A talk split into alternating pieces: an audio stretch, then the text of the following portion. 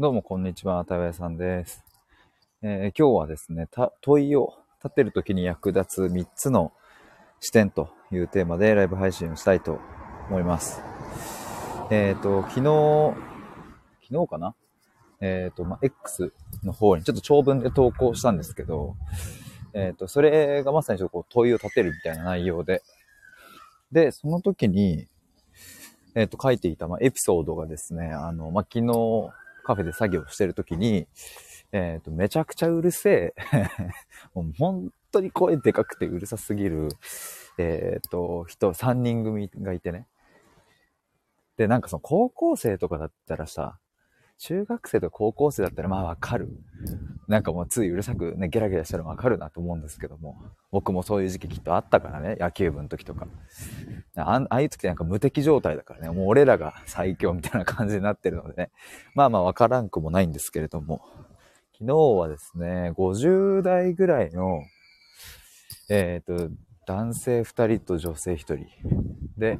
えーうち1人が中国の方で、女性が多分中国だけど日本語も喋れて、で、もう1人の男性が日本人みたいな感じだったんですけども、まあ仕事の話をしてるんですけど、まあ声がでかい。びっくりするぐらい声がでかくて。まあみたいなことがあったわけですよ。で、その時に、あの、まあいろいろイラついたんですけど、でもそのイラついた時にどうやって問いを立てるかみたいなのを、えーまあ X の方の長文投稿して、で、その後になんかいろいろ考えてたんですけども、僕が普段その対話をする時だったり、えー自分で内省をする時だったり、あの、まあ、そういう時になんかどの観点で問いを立ててるかなっていうのを想像してたんですが、まあ、それがこう3つに分けれそうだなと思って。で、その3つっていうのが、まず1つ目が言葉を疑う。2つ目が論理を疑う。3つ目が感情を疑うっていう。まあ、言葉、論理、感情って、まあ、ここに大きく分類されそうだなと思って。まあ、言葉を疑うっていうのは、まあ、これよく言ってるものですけど、例えばね、その、自己肯定感が低いなと思ったら、自己肯定感上げるにはどうしたらいいだろうって考えるんじゃなくて、まずは自己肯定感とは一体何なのか、自分にとってどんな意味があるのかとか、まあ、低いってどういう意味なのかとか、まあ、その言葉自体をちゃんと覗いていくっていう。まあ、これが言葉を疑うっていうことですね。まあ、他にも自信がないとか、本音が言えないとかいう時にも、えー自信ってそもそも何かとか、まあ、本音ってそもそも何かみたいな。あだからあれですね、問いを立てる時の、あよくある品質パターンとしては、こうそもそもっていうふうに、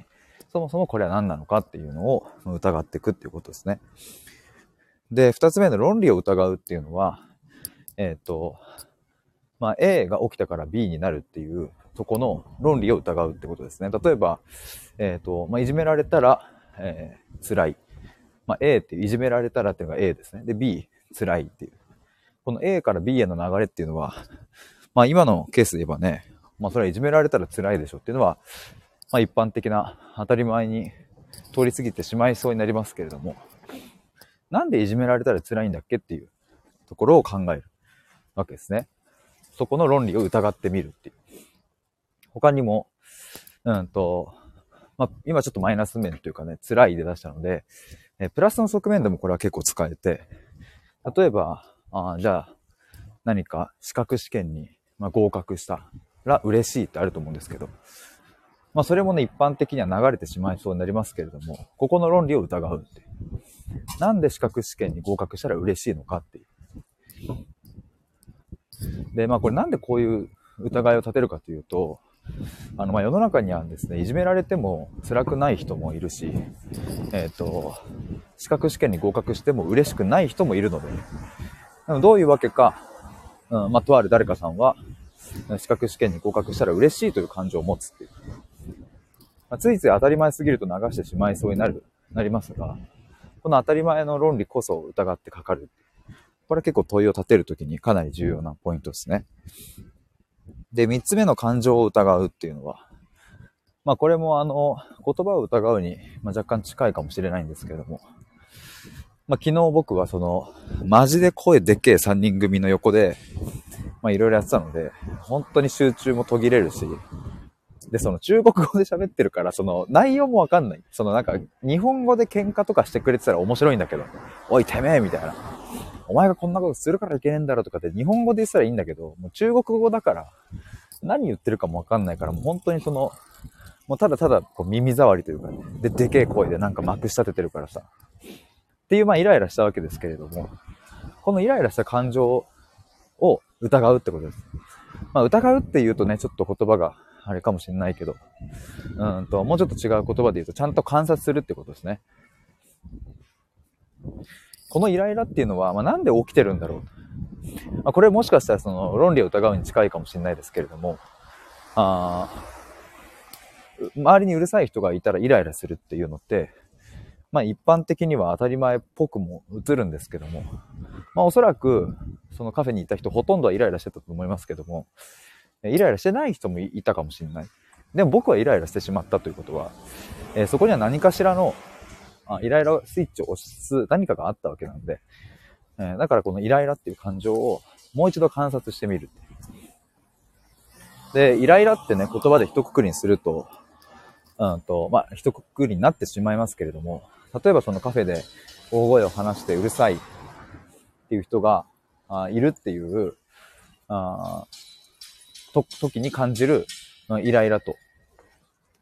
他にも、そうだな。なんか人から嫌なことを面と向かって言われた時に感じるイライラと。うん、あとは、そうだな。じゃあ社会に対、じゃあ政治家がなんか、あ人が不正とかをして、何やってんだよってイライラするとか、わかんないけど、そういうイライラと、きっと質的には違うものの可能性は高いので、他の状況と一体何が違うのかとかね。イライラとか悲しいとか苦しいとか嬉しいとか楽しいとか、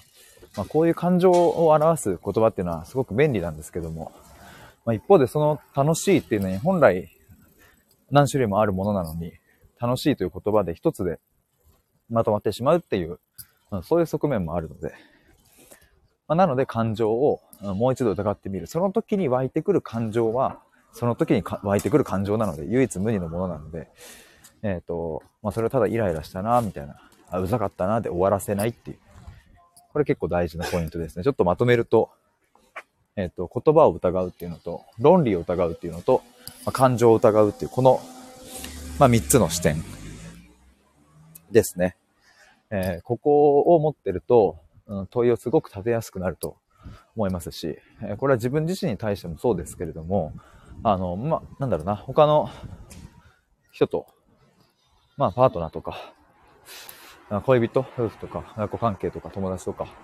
うん、なんか、関係性を築いていく上でも、うん、この視点を持ってるだけで、結構深い関係性になれるなと僕は思うので、例えばね、なんか恋人だったり、夫婦だったり、まあ、身近なね、人が、ああ、なんかさ、最近、会社で、さ、なんか、すごい、うん、叱責、怒られて、めちゃめちゃ辛いんだよね、悲しいんだよねって言った時に、うんと、まさにこの3つ使えましたよね。えー、怒られたって、そもそもどういうことっていう言葉を疑う。で、怒られたら辛いって、なんで辛いの？怒られて辛くない人も世の中にはいるので、なんであなたは辛いのっていうふうに問いを立てて聞ける。そしてもう一つが、あと、感情ですね。辛いってどういう感じ、どういうイメージ、うん、なんか他の言葉に表したらどういうふうになるとかね。感情自体を観察する、一緒に観察していく。なんかこういう風な聞き方ができると、すごく深い話になりますし、まあ、深い話になると、それだけ、まあ、心と心で会話ができて、えー、繋がれると思うので、まあ、この視点があると、僕はとってもいいなと思います。まあ、あとは聞くことをお仕事にされてる方、まあ、コーチとかカウンセラーとか、そういう方も、意外とね、僕はね、こういうのを、聞かない人も多く見てきましたが、そのコーチ側でね。で、まあもちろん僕のこのやり方が絶対とは僕も思っていないですけども、ただあまりにもこれちょっと聞かなすぎじゃないっていう。まあそういうちょっと問題意識もあったりするので、ぜひですね、これちょっと聞いてみてほしいなと思います。こういう切り口から問いを立てて質問をしていくとですね、対話が思わぬ方向に、まあ思わぬっていうのはいい意味での思わぬ方向に行くので、えー、まあ聞き手としても面白いと思いますし、人の話聞くってね、ちょっと疲れ、疲れないんですかって言われる時もあるんですけども、もちろんね、あの、体力使ったりはするけれど、まあ、それは何するにしても同じでね、なんかその体力を1ミリも使わない行動っていうのはまあ、ほぼほぼないわけでね。だから体力は使えますけども、ただやっぱ面白いですね。人の話を聞くっていうのは。楽しいです。こういう視点があると。あ、こんにちは。勉強になります。ありがとうございます。お久しぶりですね。これ僕あれですよね。トネさんかトーンさんでどっちか、呼び方どっちでしたっけっていう話を結構前にしたような記憶が、今パッと蘇ってきましたわ。いつぐらいでしたっけね？あ、トーンと申します。トーンさんか。なんか結構前に話した気がするんですけど、あ僕の記憶違いだったらすみません。私はお初かと。じゃあ、あれですかね。この全く同じスペルの tone でトーンさんが他にもいらっしゃったのかな。はじめまして。かもしれませんと。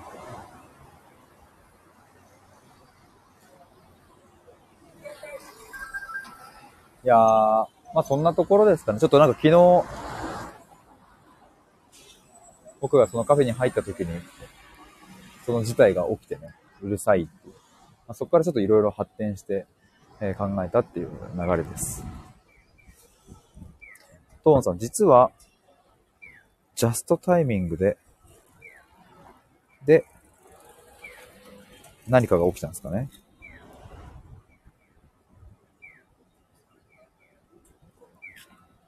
実はジャストタイミングでご相談というか、ほうほうほう。なんかこの、あれですか、問いを立てるときの件でみたいなところですかね。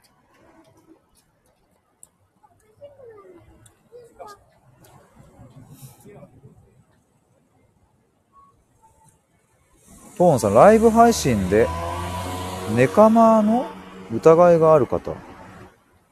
と、デレデレ盛り上がってしまい、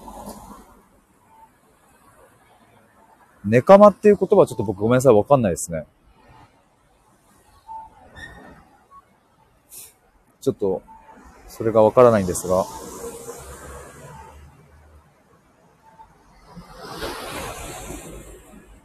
ほうほう、ネット上で女性のフリーをする人のことなのかな？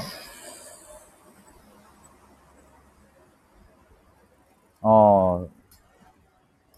女性のふりをしていたずらしてる人のことをネカマって言うんですね。へえ、初めて知りました。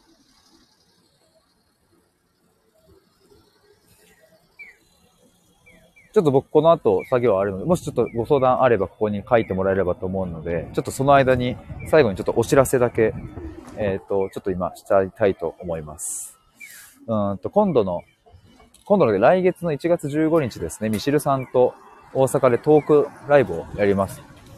で、まあ大阪なのでね、まあぜひ来てもらえたら嬉しいですけれども、ちょっと難しいなという方はですね、オンライン配信チケットもありますので、で、アーカイブも見れますので、えー、ぜひタイミング合わない方も購入してくださると嬉しいです。ミシェルさんの新刊の本の、え、深掘りとかインタビューをしてですね、まあ、ここでしか聞けない話というふうに銘打ってやりますので、えー、ぜひお楽しみにっていうのと、えっ、ー、と、もう一つが、1月の21日、えー、に、ミシルさんと対話会5回目をやります。今日そういえばね、あの、この後対話会に僕は夜行ってくるんですけども、今日でミシルさんとの対話会4回目になるんですけれども、えー、それの5回目が1月21日にありまして、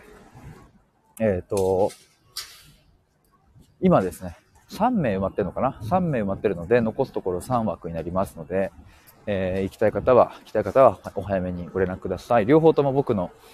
概要欄にリンク貼っておきますので、覗いてみてください。あとはですね、最近ですね、ちらほら、あの、タイヤプログラムに興味がありますっていうふうにご連絡をいただくことが増えてきたんですけれども、あの、1月にまたさらに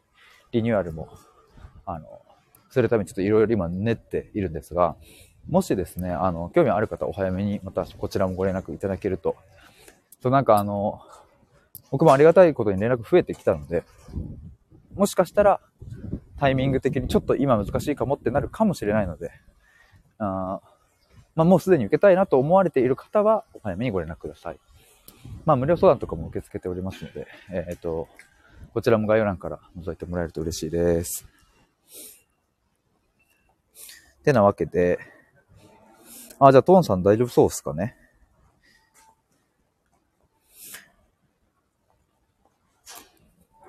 まあ、あの、ちょっと僕はこの後、作業、ちょっと YouTube の方をいろいろ編集したりですね。